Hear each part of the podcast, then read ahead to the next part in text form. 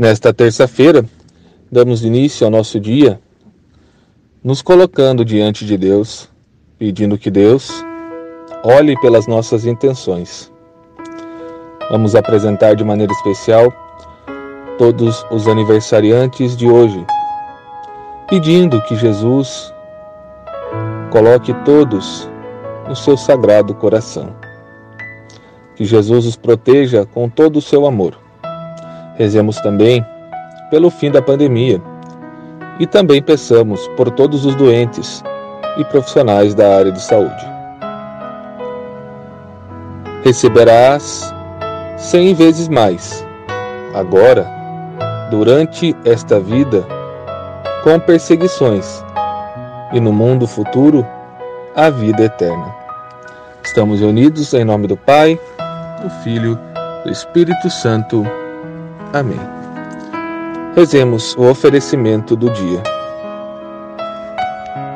Deus nosso Pai, eu te ofereço todo o dia de hoje minhas orações e obras, meus pensamentos e palavras, minhas alegrias e sofrimentos, em reparação de nossas ofensas, em união com o coração do teu Filho Jesus, que continua a oferecer-se a ti na Eucaristia pela salvação do mundo. Que o Espírito Santo que guiou Jesus Seja meu guia e meu amparo neste dia, para que eu possa ser testemunha do teu amor.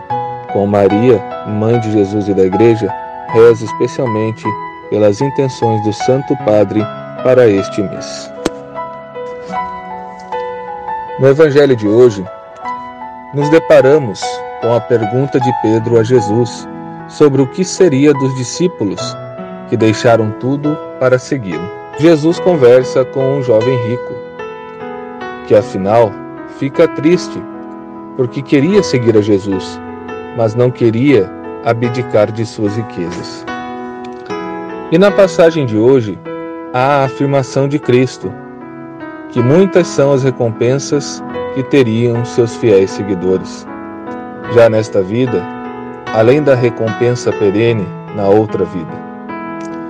Entendamos que Jesus não garante neste mundo uma paz e uma alegria confortável, uma ausência de sofrimento, mas uma paz e uma alegria que transcende nossa definição para elas, que são encontradas na nossa conformidade com o projeto de Cristo, que por si traz seus sofrimentos. Como entendemos essas recompensas prometidas por Jesus? É uma pergunta que devemos fazer a nós. Será que ainda entendemos essas recompensas de forma humana?